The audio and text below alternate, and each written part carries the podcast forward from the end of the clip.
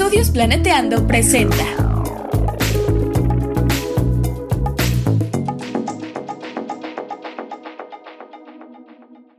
Bienvenidas Bienvenidos. y bienvenides al chismecito ambiental, En este podcast nos preocupa nuestro hermoso planeta, pero también toda la vida en él. incluyéndonos. Queremos compartirles algunas reflexiones, ideas y echar el chal un ratito con ustedes y nuestros invitades. Pónganse cómodos y tomen agüita. Oli, oli, ¿cómo están? Hola. Hoy les traemos un chismecito solitas, porque ya tenía mucho que no chismeábamos en corto. Y pues ya el los siguientes pues ya traeremos invitades y temas cool para este podcast que está hecho con mucho cariño. Entonces el día de hoy el chismecito en corto va a ser sobre si estás buscando qué estudiar o en si darle un enfoque ambiental a tu trabajo, ese es tu episodio. Estudiar o no ciencias ambientales. Chismecito perro loco, chismecito geocientífico. Se está próximo a suceder. Geochisme. Geochisme. Así es. Entonces, para empezar, Viola y yo. Ay, eso sonó raro. se, se va a quedar en modo. Así se queda. Ay, no. Es broma. Bueno, como quieras, también le da como que saborcito. Espontánea. Pero, como, como ya sabrán, Viola y yo estudiamos ciencias de la Tierra y nos orientamos en ciencias ambientales. Pero creo que es importante decir o explicar, pues, qué son las ciencias de la Tierra. Entonces, ¿quieres darnos tu definición, Viole? Sí. Pues ah, yo diría que, que son varias disciplinas que todas están encaminadas a describir alguna parte del sistema Tierra, ¿no? Entonces podemos estar hablando desde eh, a nivel geológico, eh, digamos tierra sólida o ciencias acuáticas, todos los sistemas hidrológicos, ciencias atmosféricas, ciencias espaciales y ciencias ambientales, ¿no? Y, y no solamente estas disciplinas, o sea, que, que la conforman, sino también cómo estas disciplinas se relacionan para entender las interacciones que ocurren dentro del sistema Tierra con los seres vivos y también cómo la Tierra se relaciona eh, a nivel, pues a, a mayor escala, ¿no? Con otros planetas en el sistema solar, en las galaxias. Entonces, sí es así, hablar de ciencias de la Tierra es hablar de un montón de, de procesos y de relaciones y, y, pues de un montón, de todo. O sea, como que eh, comparándolo un poco con, ahorita me acordaba de que alguna vez platiqué con una roomie que yo tenía, que, que la quiero mucho, saludos Ana, si nos estás escuchando. Ella estudió en la FAC de Filosofía, ¿no?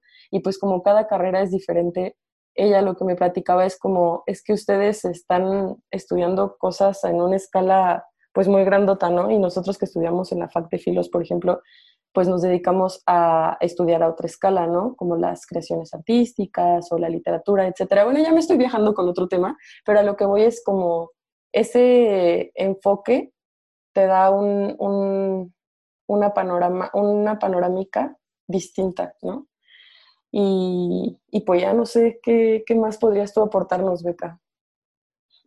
Pues por dos, no es cierto. Ya voy a responder bien, maldita sea, no puedo. ok, eh, sí, sí, o sea, también estoy de acuerdo con ello y siempre que preguntan, pues, ¿qué estudié? Se quedan con, con la misma cara de signo de interrogación. O sea, se quedan igual, porque estamos acostumbrados a que una carrera es sobre una disciplina.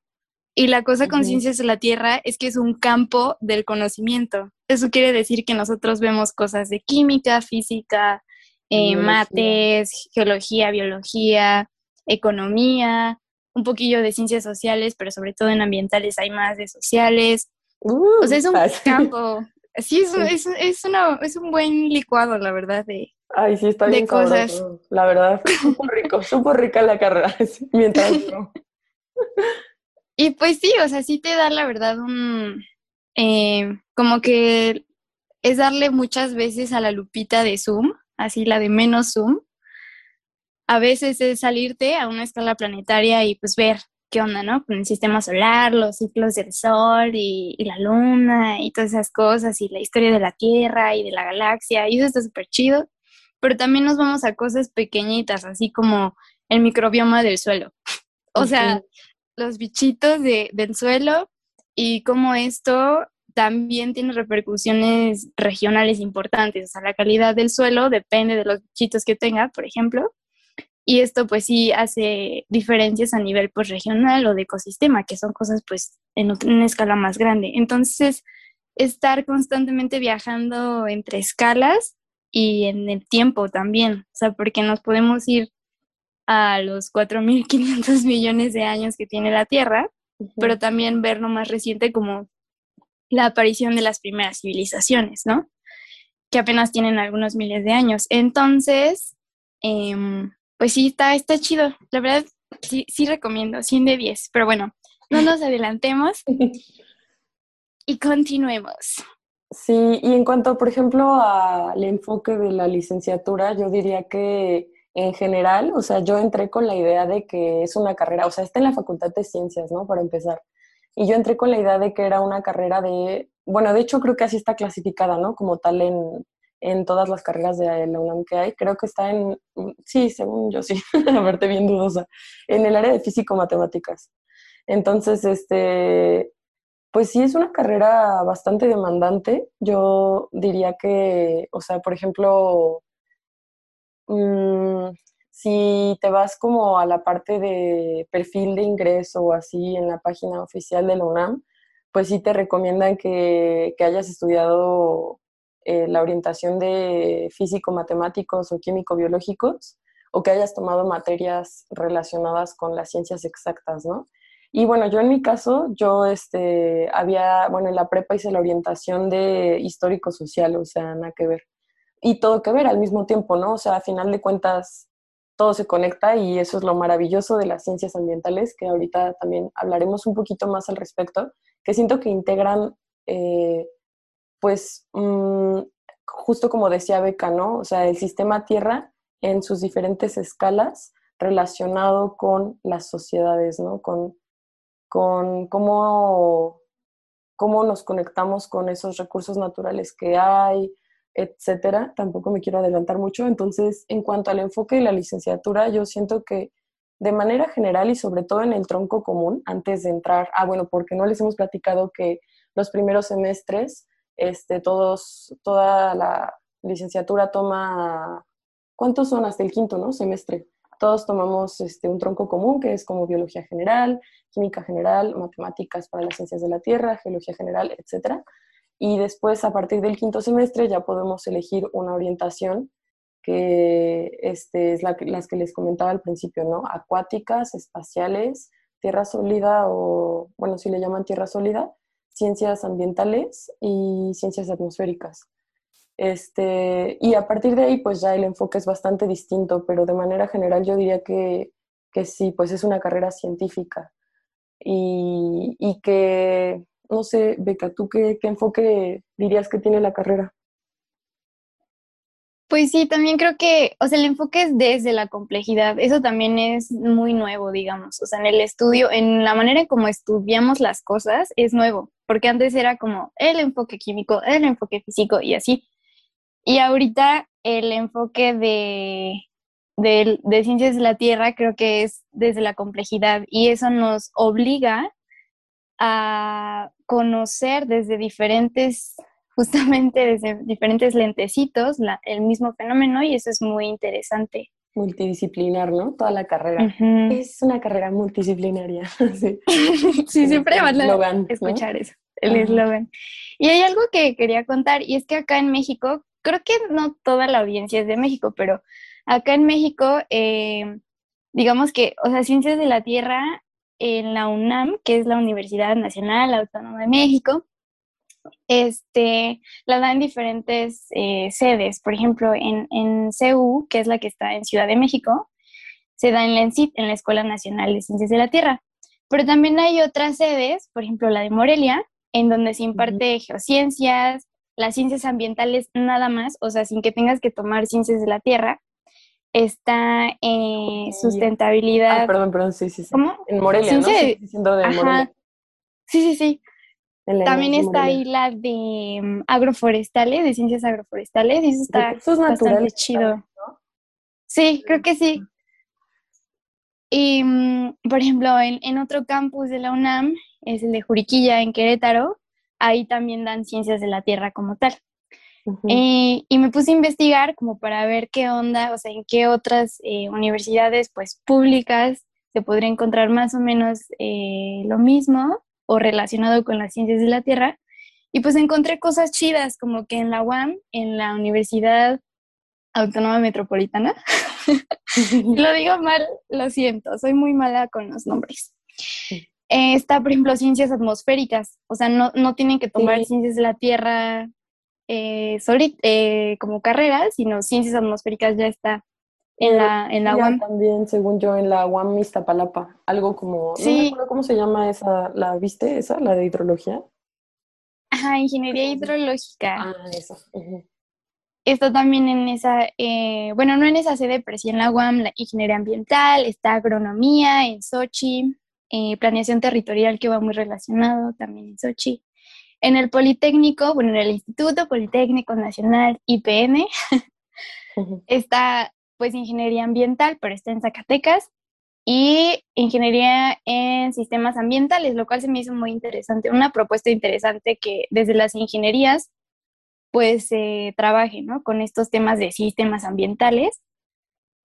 Y en la de la Ciudad de México, en la Universidad Autónoma de la Ciudad de México, si es que no me equivoqué, se da ciencias ambientales y de cambio climático como carrera y también está la de protección civil y gestión de riesgos, lo cual es como una parte, o sea, un campo de ciencias ambientales, la parte de riesgos y gestión de riesgos. Entonces se me hizo muy interesante que estuviera aquí ya como licenciatura para quienes les interese, pues. Qué padre, es una padre esa, la de cambio climático, esa no la había escuchado. Sí, no, yo tampoco hasta que me metí ahí, ya saben. Y pues, em, ahora sí, pues, ¿qué habilidades o cualidades tendríamos que tener para estudiar ciencias de la Tierra o geociencias? O sea, todas estas que... Bueno, al menos la de la UNAM. ¿Cómo, cómo? ¿Qué, habilidades tendríamos que tener, ahora sí, eh, o cualidades para estudiar ciencias de la Tierra o ciencias ambientales o cualquiera de las geociencias estas? Pues mm, yo diría que yo, yo soy mucho del team de decir eh, todos podemos todo, ¿no? O sea, sé que, que más bien yo lo vería como un poco cuáles son tus gustos, ¿no? Tus intereses.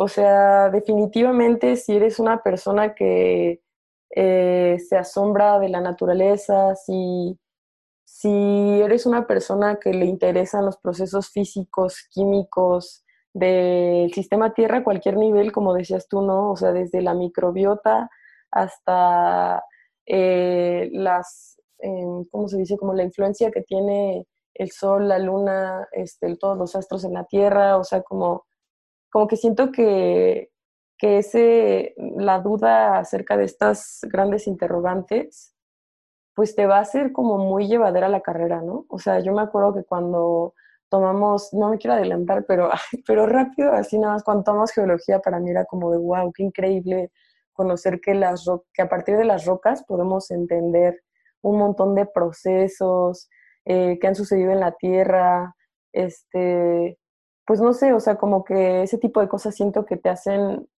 eh, que te lleves un poco más fácil la carrera. Por otra parte, también considero que, o sea, como que yo no sería muy del team de decir, si no te gustan las matemáticas, no entres a la carrera, ¿no? O sea, porque siento que en el camino les puedes encontrar eh, gusto, ¿no? Interés. y además, eh, pues, o sea, están, hay varias posibilidades, ¿no?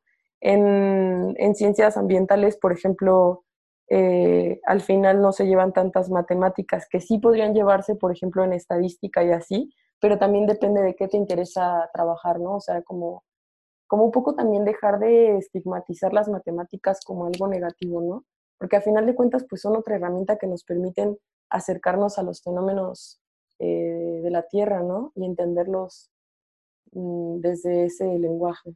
Entonces, yo diría que, que más que cualidades o habilidades, que, que esas, más bien, esas cualidades o habilidades se pueden ir desarrollando y que están relacionadas con el cuestionamiento científico, con, con el interés.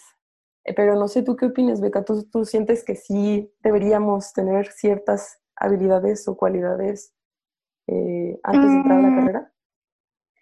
Ay, pues mm, sí y no. O sea, porque como dices, se puede desarrollar y también se me hace muy... Eh, no quiero sonar cruda.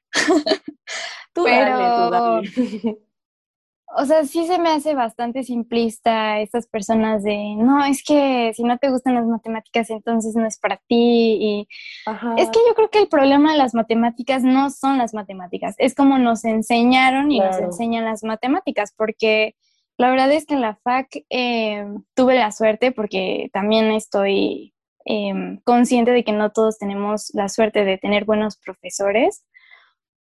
En la FAC sí tuve la, la, oportunidad de tener eh, al menos todos los que me dieron de matemáticas 1, 2, 3 y 4, porque son 4, ¿no? Para este... Ajá, son 4. Ajá. Ah, ok. Pues en esas 4, eh, pues tuve buenos profes, profes pacientes que además como que usaban el humor como una herramienta para atraer como la atención y también muy accesibles porque nos daban asesorías extras. Entonces, miren, yo sinceramente no tengo muy desarrollado ese como mm, conocimiento, digamos, como esas habilidades matemáticas y de abstracción, pero yo pude, eh, le macheté muchísimo, preguntaba, aprendo, yo descubrí, de hecho, una carrera que aprendo muchísimo de los demás, aprendo más fácil viendo cómo lo hacen o es, es, más fácil para mí que me, que me expliquen así como que al aire y, y no, no ver cómo, cómo son esos pasitos, ¿no? De desarrollar y abstraer todo eso.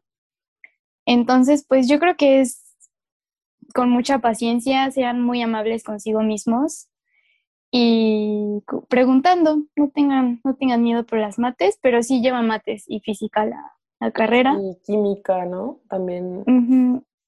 Biología, pues todas. Ay, ¿sabes cuál me gusta un buen? aparte yo adelantándome. no, pero ahorita me acordé de, ay, ¿cómo se llama esa materia? Tal vez borre esto porque me voy a tardar 10 horas en decir cómo se llamaba la materia, pero es, es la que te, te dan así como que te empiezan a explicar eh, químicamente el origen de, de la, del sistema solar, de hecho. ¿Te acuerdas? Ah, origen de la vida. No, no, no, sí es obligatoria. Se llama geo algo. Geoquímica, así. Ah, geoquímica. Esa me gustó. Sí, está chida. Pero bueno. Sí, está chida. Pues no lo borré, está chido. Bueno, sí. Pero también otra cosa que puse es que tal vez la que, la cualidad que sí creo que sí les serviría mucho tener si entran a Ciencias de la Tierra es que sean buenos observadores y como que sensibles a, a su, a su entorno, porque de hecho, o sea, su primer afloramiento lo van a describir horrible, pero conforme vayan... ¿Qué es un afloramiento? Ah, sí. No, no, no, o sea, digo pues para la gente que no ha ah, sí, sí, sí, escuchado así como...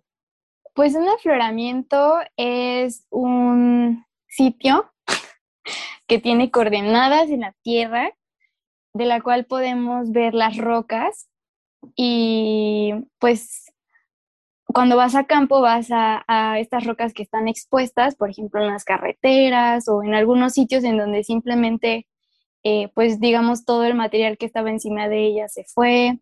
Entonces tú puedes ver la roca y eso es a lo que llamamos un afloramiento, un lugar donde podemos estudiar las rocas y los procesos que pasaron ahí y describirlos. Entonces cuando vas eh, a campo y ves este, una roca, un afloramiento, pues al principio no, no está muy entrenado el ojo, pero lo que sí me parece importante es sí ser muy observadores con las texturas, los colores, cómo cambia la vegetación, por ejemplo, conforme vamos bajando en una carretera. eh, todas esas cosas les van a permitir como unir todo lo que vean en clase, ¿no? Entonces también creo que esa es una habilidad que sí me parece como fundamental, pero en general de cualquier científico, tienes que ser curioso. Sí, y aparte, o sea, siento que eso justo que tú dices, por ejemplo, en el afloramiento, eh, otra de las cosas que se hacen en práctica de este campo y así es dibujar, ¿no? Y aunque no seas el mejor dibujante del mundo, la mejor dibujante del mundo, siento que, como dices tú, o sea, a partir de la observación eh, puedes describir y describir es algo muy importante en la ciencia para poder después analizar, ¿no? O sea, como primero qué es lo que estás viendo y luego después también como contrastarlo con, con otras cosas que has visto de teoría en clase, o sea, como, como que siento que, que puede sonar un poco desordenado, pero también así pues han salido como muchos descubrimientos científicos, o sea, como que a partir de todas las herramientas que tienes en tu cabeza, ser creativo y, y, jugar a buscar cómo acomodarlas de diferentes maneras, ¿no?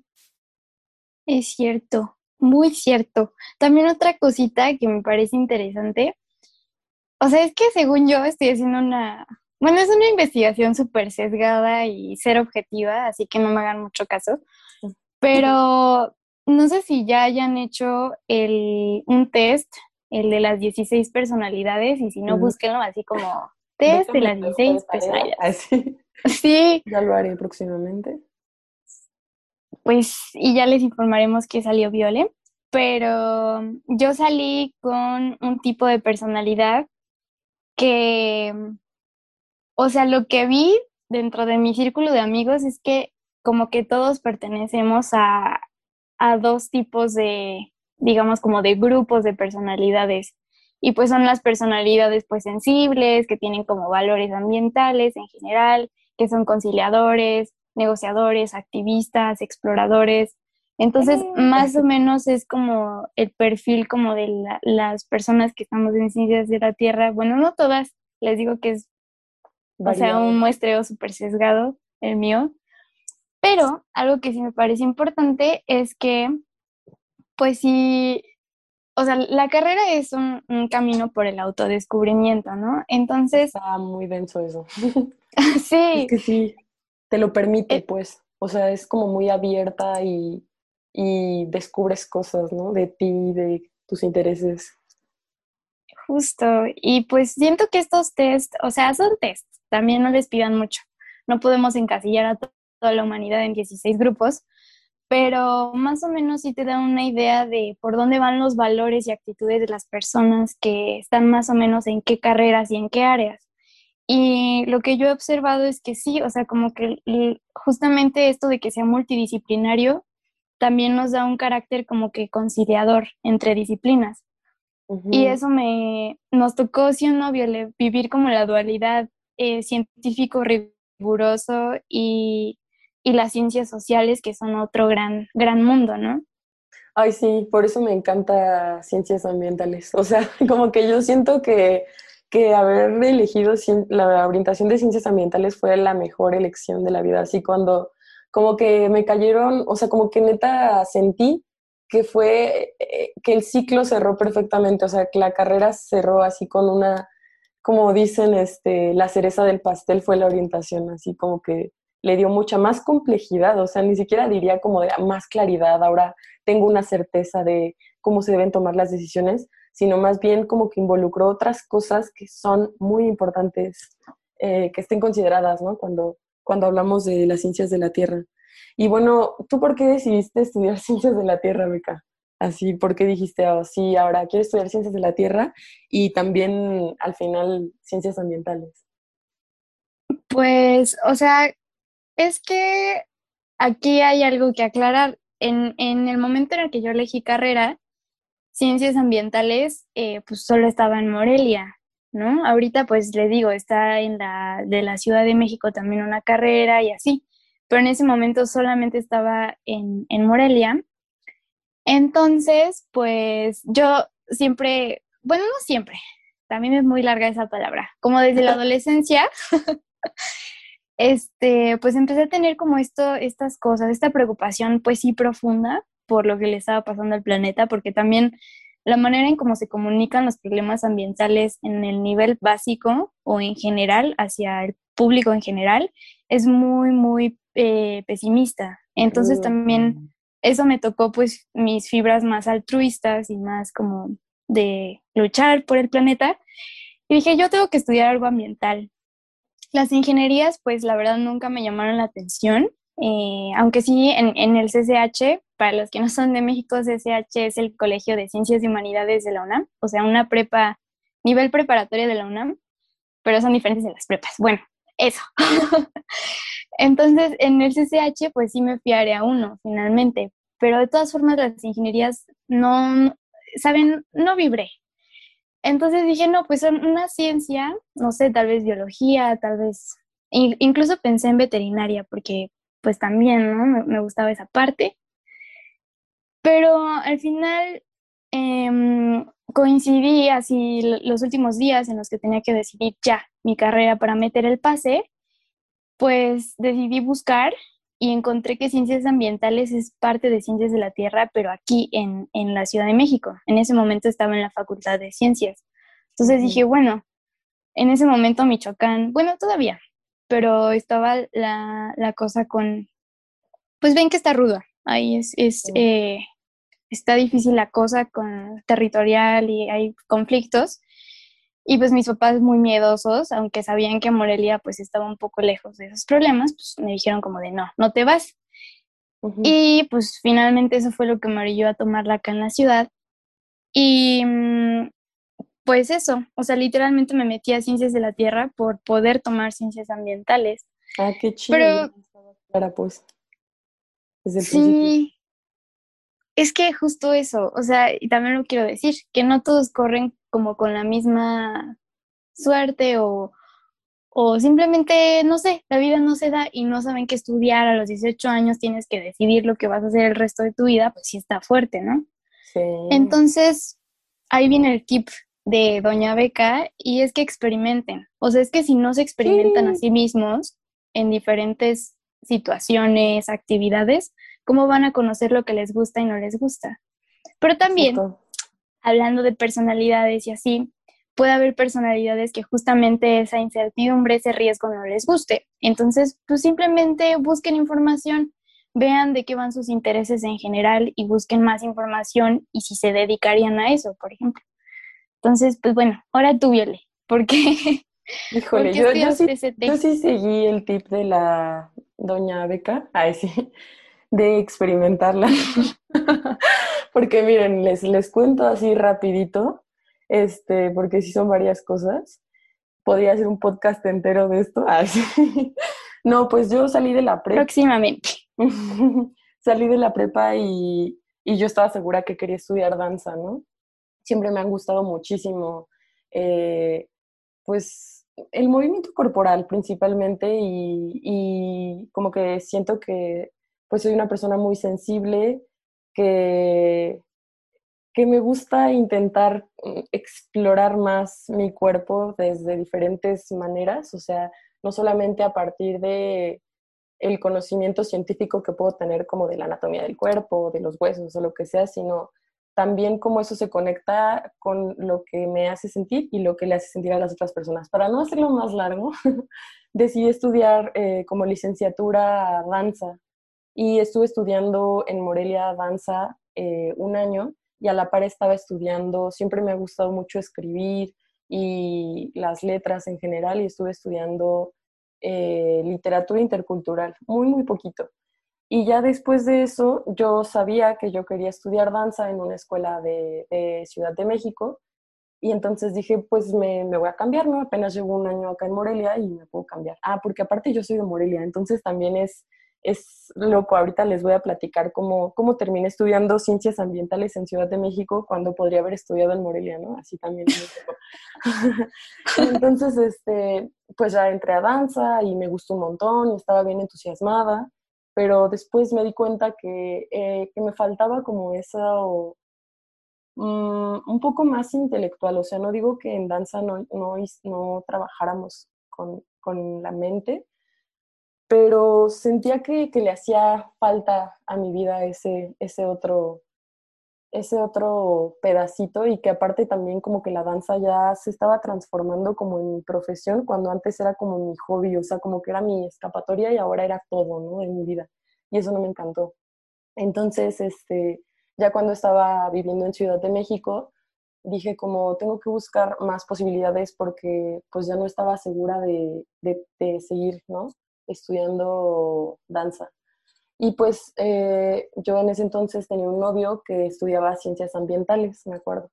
Y, y él en su, así enfrente de su casa, mm, enfrente de su casa tenía eh, un huerto y cosechaba maíz y así cositas, ¿no? O sea, varias cosas. De hecho, estaba chido el huerto, o sea, chiquito, pero varias cosas ahí estuvo cosechando. Y después eh, de la carrera, ellos hicieron un proyecto igual de, de coser. Mm, bueno, no, ese proyecto era en Morelia y era como un terreno. La verdad no me acuerdo muy bien ni me acuerdo cómo se llama el proyecto ni nada, pero lo que hicieron ahí fue que utilizaron ese espacio, que era un espacio común entre vecinos y ese espacio lo utilizaron creo que para dar talleres como de concientización ambiental y aparte, aparte creo que hicieron ahí un huerto, ¿no? Y yo alguna vez le fui a ayudar como a medir cosas y así. Entonces yo me empecé a involucrar con, con esto de los huertos un poco más y dije como, o sea, en ese momento me di cuenta que yo sentía paz estando,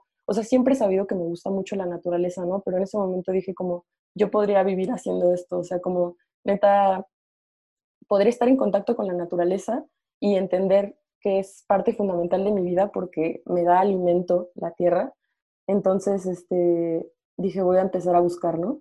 Yo ya estaba muy acomodada en la Ciudad de México, ya tenía varios años viviendo acá y, y dije como, bueno, pues voy a investigar qué carreras hay. Aparte también me acuerdo que por esas fechas que yo andaba así como cambiándome de carrera y todo eso, eh, platiqué con mi abuelito materno, que fue campesino, ¿no? Toda su vida de eso vivió y de eso le dio sustento a sus hijos, a mis tíos, y, este, y me acuerdo que por esas fechas mi abuelito me, me llegó a platicar así detalladamente, así muy, muy detalladamente, me hubiera gustado grabarlo, eh, pues la cosecha del maíz, ¿no? Y así como tradicionalmente. Entonces fue bellísimo, así como súper poético, ¿no? O sea, siento que mi elección de estudiar ciencias de la tierra fue muy a partir de lo emocional.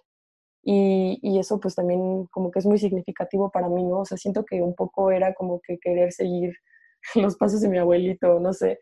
Y, también que había sentido esa conexión, ¿no? Yo con, con las ciencias ambientales.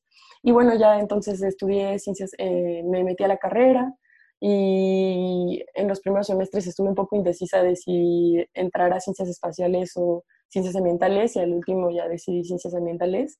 Y pues también siempre me ha gustado un buen eh, las ciencias sociales, así muchísimo. O sea, mm, como que de hobby yo leo filosofía y economía y me gusta mucho leer ese, o sea, como ciencias sociales. Entonces siento que, que pues estuvo bastante chido en cuanto a las materias que, que tuvimos y pues también tuve la oportunidad de eh, hacer un intercambio en Argentina y allá también eh, estuve tomando materias de, de, ciencias ambientales y de y de geología, entonces estuvo bastante chido, pero así fue este, este caminillo. What? No, pues. Creo que me explayé mucho, me emocioné. No, está, está chido. No, pues, pues de, eso se trata el chisme. Pero, bueno, ya, ya había sacado esto de que, pues, cuáles materias llevamos y cuáles fueron nuestras favoritas, pero ah, sí, sí, sí. cuéntanos, ¿cuáles son tus este, faves hasta ahorita? Tu top, top 5 así. Top 5, oh, está difícil, pero sobre todo las de ambientales, yo siento que ahí fue como me enamoré. Manejo de cuencas, que tú, tú fuiste ayudante dos años, ¿no? Un rato te creo. sí, año y medio. Pero muy buena materia. Beca la recomiendo 100% como ayudante, la verdad, muy chida. Y, también muy rifada la, investigadora, la querida Elena Kotler. No, pero sí, muy buena materia y también, eh, pues no sé, siento que fue la integración de muchas cosas. O sea, me di cuenta que a partir de eh, el ciclo hidrológico del agua de las cuencas, puedes ver reflejados los problemas socioambientales que tiene una comunidad. O sea, puedes, como decía Elena, ¿no? Como el agua es el esqueleto de, como, no me acuerdo cómo lo utilizaba, pero me imaginaba como el río, como el esqueleto un poco también de la sociedad, ¿no? Inclusive. Digo, esa es mi interpretación de lo que ella alguna vez nos dijo, ¿no? Esa materia y oceanografía biológica me gustó mucho, que, que esa la tomé como optativa y es, este, creo, creo, que es obligatoria para ciencias acuáticas, pero es una materia bellísima, bellísima, y como el océano es tan desconocido para nosotros los seres humanos, o sea, siento que fue como, wow, qué increíble las adaptaciones de los animales a tales profundidades del mar y miles de cosas. Y pues también mucho las de, la, las de economía y así me gustaron también. ¿A ti cuáles fueron tus tabs? Interrumpimos unos instantes para recomendarles un podcast de la Alianza de Estudios Planeteando. El podcast se llama La FAC y el episodio en particular se llama Trabajos en Equipo donde ustedes podrán escuchar a los locutores Alex, Raiza y Bernie hablando uno de los temas que más marcaron su paso por la FAC, los trabajos en equipo. Cuéntanos. Mm, bueno, primero aclarar que, o sea, como decía Viola al principio, Ciencias de la Tierra tiene un tronco común. Ahorita creo que en la ENCIT ya es diferente, no me acuerdo muy bien cómo está la cosa, pero todos llevan ciertas materias, creo que los primeros dos años, o sea, la mitad. Y ahí pues son las duras, así química, biología, ecología, eh, física. Eh, creo que ahorita ya les meten computación desde el principio, lo cual me parece chido. Eh, pues mates y no sé si dije ya las físicas, pero bueno, digamos que ahí ven como que los fundamentos. Y sí, ya en la parte de la orientación, también como que fui un híbrido, porque siempre me interesó la parte de, del agua me gusta mucho porque, como dice Viole, es hasta poético, o sea, somos agua, hay agua en todos lados. Y como que yo, no sé, me, gusta mucho eh, eso, esa parte. Entonces, pues un ratito anduve jugándole a la ambiental que se metía en las acuáticas y llegué a tomar limnología, cuencas la primera vez y me enamoré de ese tema. Em, también anduve en cositas como economía y medio ambiente, bioética incluso. Entonces, sí, o sea, está padre porque al final como que fui agarrando, pues creo que todos, ¿no? Como que vas agarrando de acuerdo a tus necesidades como profesionales las materias que, que más te gustan. Y así lo hice. Entonces, cuando me interesaba un tema, me metí a limnología. Y cuando me interesaba otro, me metí a economía. Y cuando me empezó a interesar o quise unir la parte como filosófica, pues me metí a bioética, por ejemplo. Sí. Entonces... Sí, sí, sí. No, tú. que yo iba a decir que a mí me faltó decir filosofía y ética de la ciencia, muy chida materia también. Ah, este, pero, pero lo que, lo que quería decir es que también llega un punto de la carrera que llevas tres materias que neta están tan relacionadas o bueno, tú encuentras las relaciones en todos lados que dices como, wow, así como si, como si se te estuviera descubriendo un tesoro, ¿no? Bueno, yo así lo sentí. Sí, está cañón. Ver como de, ah, esto lo vi hace tres días en mi clase de suelos, sí. Está, está muy chido cómo se va relacionando todo. Y sí, justo, o sea, conforme avanzas, como que va, va siendo más notoria esa necesidad de integrar todo lo que viste. Eso es cierto. Entonces, pues sí, o sea, mis faps son esas, cuencas hidrográficas, por supuesto, bioética. Es que, ¿saben qué? Hay materias que llegaron a, a, mi vida, va a sonar muy romántico, pero sí, así fue.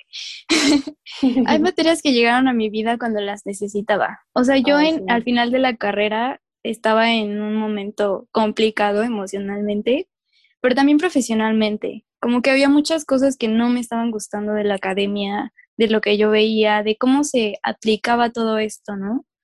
En la realidad.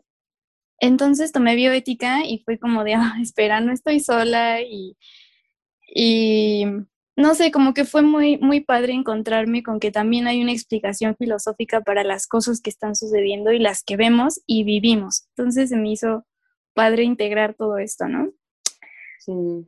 Y pues ya las otras son toxicología ambiental porque aprendí un chingo. Ay, también es muy bonita materia esa. Está muy bonita. Y gestión y conservación porque creo que ese semestre me rifé, creo que saqué 10 en todas. ese semestre. Y en, sí, y en ese semestre, o sea, como que, no sé, recuerdo con mucho cariño a esos profes de esa materia, de gestión y conservación. Qué chido. Yo esa no la Pero bueno, ¿no? No, Te regresas y la tomas. Creo que fue cuando me fui a Argentina. Ay, sí. No, pero esa es optativa, ¿no? Sí, es optativa. Mm, entonces, pues, ya hablando de cosas lindas, bueno, es que todo, es, todo está es muy lindo, interesante, muy lindo. Pero, pues, ¿cuál fue tu experiencia en campo FAB de la vida? Así, sé que hay muchas, pero la que dices, wow, este momento. Momento épico. Siento que, que también eh, la práctica de cuencas me gustó un montón. Pero, y, y que tú también fuiste. Sí, este, que fue en la sala y todo eso.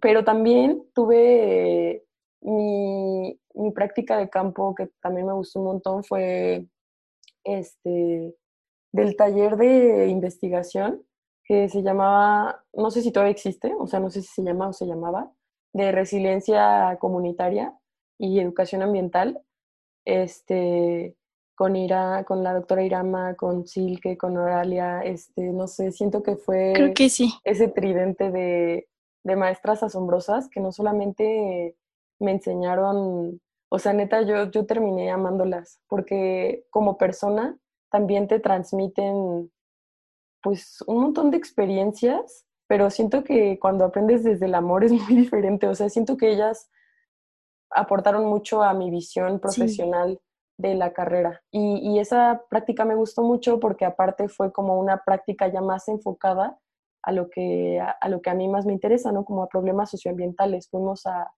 al geoparque y, y estuvimos in- inclusive haciendo, eh, ¿cómo se llaman? Cuestionarios semiestructurados a la gente acerca de la percepción ambiental, ¿no? Entonces estuvo muy padre, fue como una conexión entre ciencias sociales y ciencias eh, pues de la tierra, ciencias ambientales, muy interesante. ¿A ti cuál fue tu fab de las prácticas que... Uy, oye, esa fue la que también fuimos, o sea, los de Cuencas, algo así, que juntaron los grupos. No, ¿verdad? mm, no sé, Ay, sí, yo justo estaba intentando hacer memoria desde hace rato que estábamos platicando al respecto, pero eh, la de Cuencas fue la que juntaron con la de Sistemas de Información Geográfica, según yo. Eh, no, creo que hicieron, bueno, lo dejamos para el siguiente episodio. Ya que nuestra mente esté más así. Ay, no sé, yo igual tengo un buen de momentos épicos. Es que son momentos, son como imágenes Sí. mentales y como emocionales muy chidas. Tengo una, tengo varias, pero les contaré las dos así como más chidas. Una es en, en sedimentología.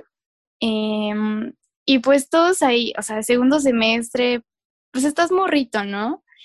Y todos bien citadinos, pues nos asombraba ver las estrellas del cielo, porque eso también es algo fuerte de decir, ¿eh? O sea, que en la ciudad no conocemos el cielo estrellado, como se ve en otros lugares, pero bueno. Entonces, cabrón. llegamos allá a un hotel em, donde nos íbamos a hospedar, ahí en una carretera por Oaxaca, la verdad, no me acuerdo en dónde. Un hotel perdido en la carretera, imagínense. Y em, pues nos subimos al techo y estuvimos creo que hasta como las 4 de la mañana acostados en el techo todo el grupo, platicando. Guau. Y había una chava que quería irse a espaciales, entonces ya saben, sabía muchas cosas ya como de que toda su vida había, había como investigado y así, pues nos Qué contaba que básicamente las luces que veíamos ya no existían en el otro lado del universo. Y fue como, ¿what? Oh, Entonces como que fue una conexión chida con las personas que estábamos ahí, pero también es como esta parte de simplemente disfrutar estar, o sea, no estábamos haciendo realmente nada, solo acostados en el piso, platicando, y eso se me hizo como muy, muy chido.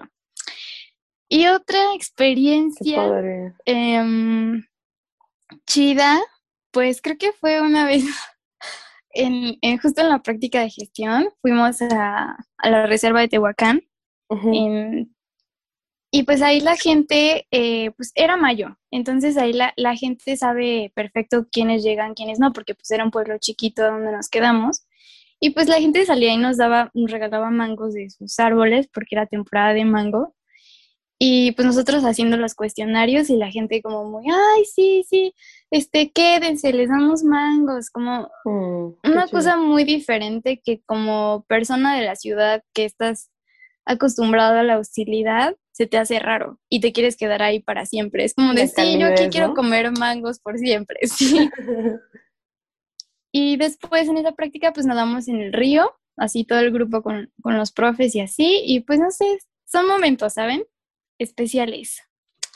Pero continuemos. También como ah, la ah, gente, la gente que conoces en la carrera, o sea, también es como muy impresionante. O sea, inclusive, por ejemplo, yo ya habiendo salido de la carrera, todavía llegué a conocer gente con la que ahorita comparto un montón de cosas, ¿no? Y que ni siquiera los conocí en clases, sino que los conocí en pandemia y es como muy valioso, ¿no? Como que también siento que encontrar gente eh, que comparte intereses similares o un enfoque similar eh, es muy valioso, o sea, y esa gente pues la encuentras en la carrera, ¿no? Con intereses similares. Pero bueno, ¿tú cuáles crees que son así como los aprendizajes o las habilidades que mejoraron eh, tu rendimiento en la escuela? Así como cuáles serían como los tips podrías decir, no dense cuenta, banda. Ay, híjole, es que sí soy bien Doña Vega. A ver, a ver. Lo siento. pues yo creo que sí, comer bien. eh, sé que es una... Sí, dormir Y dormir. Sí, o sea, sé que suena como bien de, mm, no sé, raro, o sea, como cliché, pero es cierto, o sea, comer bien, eso, eso me ayudó mucho entender que mi cuerpo, mi concentración, mi estrés, o sea, todo era diferente si me alimentaba y, dormía bien o mal, por ejemplo. Me empecé a dar cuenta de eso. creo que organizarme mejor para no dejar todo al último fue muy bueno porque, bueno, yo tengo ansiedad, vivo con ansiedad hola ansiedad, está aquí conmigo. Y pues organizarse y hacer las cosas de a poquito, aunque sea una hora al día o lo que sea de esos trabajos finales, de verdad tu yo del futuro lo va a agradecer mucho. No ponerte en situaciones límites, estresantes, porque además no solo te pones, no pones tu cuerpo a un límite estresante, sino también emocionalmente te pones ahí. Entonces, es de cuidado, me parece que es de cuidado. Y también, por supuesto, atender siempre las, o sea, las emociones son como, nos enseñan sobre nosotros y sobre las cosas que estamos em, percibiendo, por cómo estamos percibiendo las situaciones y las cosas. Entonces, siempre atenderlas, no las dejen pasar o las dejen ahí en un baúl porque te están avisando cosas, ¿no? Y en ese sentido, pues también no, no dejar por ahí la salud mental de lado, ¿no? Sé que pues la terapia es, cara y lamentablemente no es algo a, que, lo que se le dé mucha prioridad, pero hay formas, pues, no sé, eh, escriban un diario, hablen con sus amigos de los temas que les preocupen, con una persona de confianza, escuchen podcasts, vean videos de salud mental para entenderse, para ser comprensivos y compasivos con ustedes, pero también con lesotres. Y eso creo que me cambió todo. y lo entendí muy tarde. Ya en, el último año de la carrera entendí que todo eso estaba muy relacionado con cómo me iba en la escuela. Sí, a mí sabes que yo siento que, que me sirvió mucho como soy una persona muy perfeccionista que quiere hacer, o sea, dar su 100%, este, o sea, como que siento que esa obsesión por la perfección eh, la trasladaba mucho al, a nivel académico, ¿no? Entonces a mí lo que me sirvió mucho, y es que bueno, yo venía de estudiar danza, ¿no? O sea, mis salones de clases era estar parada moviéndome, ¿no? De cambiar eso a estar no sé cuántas horas sentada en un pupitre viendo este el pizarrón, como que sí fue muy drástico, ¿no? El sedentarismo, entonces para mí fue súper necesario intentar ver a la escuela como otra parte de mi vida, ¿no? No que fuera todo. O sea, la escuela para mí me di cuenta que para poder llegar a ese equilibrio tenía que verlo como que solo era una parte, es una parte de Violeta y si, y si me va mal en la escuela no pasa nada, porque también, este, no sé, estoy tomando clases de danza, estoy tomando clases de fútbol, este, o sea, como intentar tampoco saturar de actividades, porque pues también terminas bien cansado, ¿no? Si es bastante absorbente la escuela, pero darte cuenta que sí es tu prioridad, pero es una parte que conforma lo que eres, no es todo, no es todo tu 100%, ¿no? Entonces a mí me ayudó mucho estar, seguir pendiente de, las actividades físicas, la alimentación, como tú dices, súper clave y, y las horas de sueño indicadas, o sea, neta, así dormir como bebé. Y yo siempre he intentado como respetar eso, o sea, nunca he sido muy eh, nocturna, que digamos, entonces, pues prefiero levantarme bien temprano y dormirme temprano. Entonces, eso siento que, que también me fue llevando como hacia el equilibrio, pero pues al principio sí es un poco prueba y error, ¿no? O sea, vas viendo qué es lo que te funciona, pero esos tips yo creo que serían muy chidos para cualquier persona y en cualquier carrera. Sí, cierto. Oye, y, o sea, ¿cómo ves esta cosa de entrar a la universidad? Eh, otra vez. ¿Cómo ves esta cosa? Ah, a ver, ya.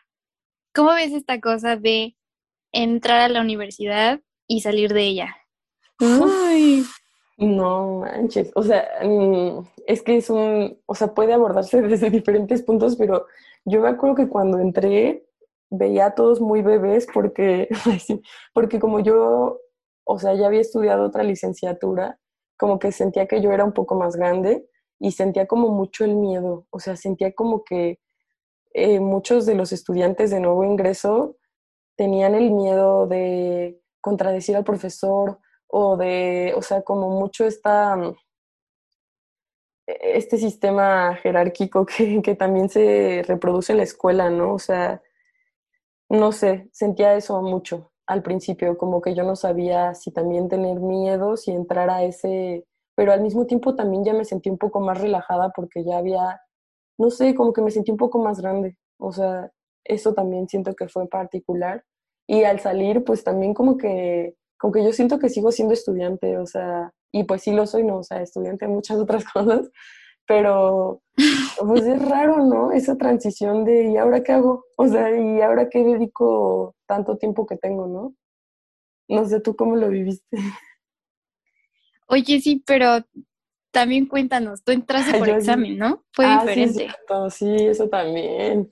Sí, y pedían un buen de aciertos, o sea, siento que todo ese proceso de, pues de volver a repasar, porque aparte yo estaba estudiando licenciatura en danza, ¿no? O sea, jamás teníamos clases de matemáticas, evidentemente, ni de química, biología, entonces tuve que retomar las cosas que había aprendido en la prepa, que afortunadamente, pues, sí había, o sea, siempre he sido buen estudiante, entonces, o sea, afortunadamente pude retomarlo con cierta facilidad, pero pues ya tenía un ratote sin, sin practicar nada de eso, ¿no? Entonces sí fue como denso, pues irte a sentar cuatro horas a hacer el examen y el estrés y la, la, la, y entonces después al entrar a la... Pero se pudo. Sí, se siente como un gran logro, ¿no? También es bonito. Sí. ¿Y tú, Bequita? Mm. Cuéntanos, ¿cómo viviste eso? Pues entrar a la uni, como pasé eh, por pase reglamentado porque estuve en, en el CCH, como les dije hace ratito, pues digamos que el trámite no lo viví como tal. Pero el golpe de chas, ya estoy en la universidad, ya se supone que tengo que ser un adulto joven, responsable. Em, pues sí fue algo, me, me, cuesta trabajo asimilar las cosas cuando cambian así de, de drástico, ¿no? O sea, de venir de incluso un sistema diferente de, de cómo me evaluaban en CCH a la facultad, sí fue como de, ¡Ah! espera, es demasiada presión. Sí. Como que sí, sí fue ese cambio, pero bueno, se pudo, me logré adaptar, se logró, se logró. Y eh, esperen, es que aquí tengo mis notitas. Ajá, entonces como que me tardé un ratito en, en, tomar ese equilibrio que dice Viole, o sea, en entender que la carrera es una parte de tu vida, pero no es tu vida y de hecho cuidado si se vuelve tu vida, porque depender emocionalmente de un 10 o de un 5 te va a poner en, en fluctuaciones emocionales que no necesitas. Es simplemente, eres un ser humano más que está en un proceso de aprendizaje, aunque en, en la facultad la verdad sí se perpetúa muchísimo esto de del 10 y el mejor y, y así. Mucha competitividad, mucho individualismo. Creo que es una oportunidad entonces para trascender esas cosas. O sea, decir como sí, o sea, profesionalmente todos estamos aprendiendo. Entonces también me puedo equivocar. Ayer saqué 10, hoy saqué 5, me voy a esforzar pero justo, o sea, no, no sean tan punitivistas con, con ustedes mismos incluso, ¿no? Con los demás. Todos estamos aprendiendo. Y pues eso, esa parte de aceptar los errores y, y seguir es como un poquito de la resiliencia que sí te pide la universidad, ¿no? Y, y entender que somos humanos y que sin esos errores, sin esos aprendizajes, pues no seríamos lo que somos ahora, así, a secas, ¿no? Entonces, pues sí, bajarle un poquito a esa proyección eh, que tenemos todos a futuro de nosotros mismos, de esta parte de, no, es que yo en cuatro años ya licenciada, por favor. Este, solo me llaman así. Solo me llamen así, ya no soy persona, ya solo soy ah. licenciada. Este, y ahora soy la más, la que más le sabe en el campo y, y en cuatro años y, no, a ver, está bien, tener metas a largo plazo, está bien tener esas proyecciones porque son las que nos dicen más o menos pues qué camino seguir, pero también hay que bajarle un poco esa, esas... Eh, autoexigencia, ¿no? Autoexigencia, porque qué tal, por ejemplo, digo, por ejemplo, ¿no? Se atraviesa una pandemia y entonces ya no te titulas en cuatro años. o un terremoto, digo, por ejemplo. O no sé, este, repruebas las eh, dos materias de física y las recursas, por ejemplo, como bequita, ¿no? Entonces, no pasa nada, son materias y sí, hay que echarle más ganas, hay que machetearle, em, no se acaba el mundo, no te definen las notas y de pronto sí parece importante pues tener buenas notas para tener becas, para tener oportunidades, pero también em, creo que sí es un poquito más importante o sea, como en esa ponderación, en ese equilibrio, sí es importante sentirnos bien. Sí. Sí. Porque en, ese deber ser, muchos se atoran. Y creo que es algo que no, no nos merecemos. ¿no? O sea, si ya el mundo es suficientemente rígido y, y pues sí, o sea, nos despersonifica, o sea, ¿por qué hacerlo también con, o sea, nosotros mismos, a nosotros mismos, ¿no? Entonces es un poco esa invitación a, ser empáticos. Hay mucha banda que trabaja mientras hace la licenciatura, lo cual, em, y otras muchas situaciones que no conocemos de las personas, lo cual también es eso, ¿no? Ser compasivos con nosotros, nosotros, nosotras, pero también con les otros. Hay, hay situaciones que nunca vamos a saber qué está pasando una persona pero pues sí puede ser amable. Hay personas que nunca te van a contar, obviamente, pero hay otras que a lo mejor te confían algo y pues es, es como la oportunidad justamente de mostrar comprensión de que la competitividad y ese cuento que nos vendieron no lo es todo. Está padre ser competitivos eh, hasta cierto punto sano, eh, sacar lo mejor de nosotros, pero no al grado de compararnos con los caminos de los demás, ¿no? sí, también todos necesitamos de todos, o sea, si en una tarea no te sale algo, o si en una tarea te sale algo, compártelo. O sea, si, no sé, siento que esa, ese espíritu también, también te va acercando al tipo de gente con la que quieres estar. Bueno, yo lo siento así, ¿no? O sea, a final de cuentas, mis amigos de la carrera, siento que siempre nos echamos la mano en cualquier cosa y en cualquier situación, cualquier materia, y eso también construye conocimiento, ¿no? De ahí salen los grupos de trabajo. Eh, ejemplo, Verbigracia, Beca Viole, ah, sí, o sea, como que vas encontrando redes, ¿no? Sí, eso es cierto. también hay una cosita que nunca te dicen y que es importante y que mucho, o sea, la titulación o el proceso de titularte, o sea, como el 70% no está en tus manos. o sea, todo lo demás depende de la burocracia, los tiempos, el papeleo. Entonces, pues aunque tú termines a los cuatro años y con días perfecto, probablemente te tome seis meses, un año, tal vez dos, tal vez tres años titularte. Entonces, también es como bajarle a esa expectativa un poco porque pues hay cosas que no, no están en nuestras manos. Y algo que se me, se me hace también un buen tip es en este camino como de del autoconocimiento y así, pues podemos ver que hay personas que son más autorreguladas y personas que trabajan mejor si hay una regulación externa. ¿A qué voy con esto? A que, por ejemplo, en la, en la titulación hay diferentes formas, muchas formas de titularse, pero no sé por qué personas que no son nada autorreguladas se van por la tesis, y entonces sufren. Años, así, 10 años. Y no es necesario, no es necesario, es simplemente... Hay opciones. Exacto. También deberíamos hacer un episodio de opciones de titulación de la carrera. Sí, también estaría chido. Es súper complejo, o sea, como, como que esa información parece que los coordinadores que son muy accesibles en la carrera siempre te dicen, consulta la página. Entonces, como que, pues, la página no tiene... Está ahí en la página. tan chido, la neta. Entonces, tal vez sí estaría chido para orientar un poco, ¿no? Hablar al Sí, estaría bueno. Sí. Y pues sí, esas cositas. Esas cositas. Y como conclusiones, entonces, ¿estudiar o no estudiar ciencias ambientales, ciencias de la tierra? Obviamente no, no, no es cierto. Después de todo lo que, las flores que le echamos a nuestra carrera.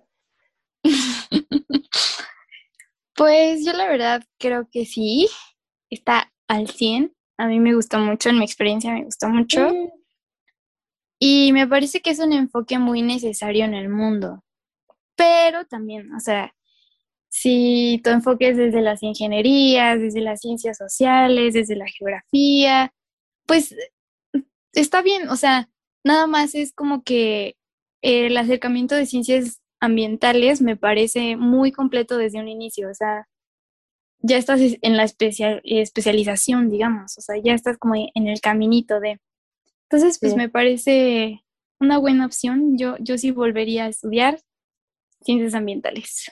Ah, yo también, sí, totalmente. Al 100. O sea, como que siento que me permitió ver los problemas eh, desde diferentes ángulos, perspectivas, o sea, como que siento que no segrega, sino que permite incorporar varias visiones y eso me encanta. O sea, como que eso hace más rico pues todo el entendimiento. Sí. Yes. pues hemos llegado al final. la cumbre. Ay, sí. No, pues muchísimas gracias por habernos escuchado. Y la verdad, antes de que acabe el episodio, yo quiero mandar unos saluditos, ya me siento como locutora pero hay gente que, que luego me escribe y que, que ha estado muy pendiente de, de, todos nuestros chismecitos y pues qué bonitos, la verdad sentimos muy bonito de, de que puedan compartir este espacio con nosotras. Y pues ah, quiero mandar dos saluditos muy especiales, uno a Andy Batista y otro a Luis Ibáñez. Gracias por escucharnos y pues un buen de gente que, que también nos ha dicho y así. Eh, no sé si tú quieras mandar algún otro saludito, Beca. Eh, me agarraste en curva, ¿no? Perdón, Beca, este, piénsalo más a mi mami, a, a, ¿cómo se llama tu perrita? Sí, a mi perrita, siempre está ahí apoyando. Como ese ¿a quién le quieres mandar saludos? A mis hermanos. Ay, sí, también a mis hermanos, aunque no me escuchen. Ah, sí, no es cierto. en el podcast. Ay, por dos. Pero bueno, por dos. ahí está toda la bandita que nos escucha. Muchas gracias. Ay, sí, un abrazo. Y un abrazo. Un abrazo grande. Hasta luego, hasta la próxima. Chao, besos.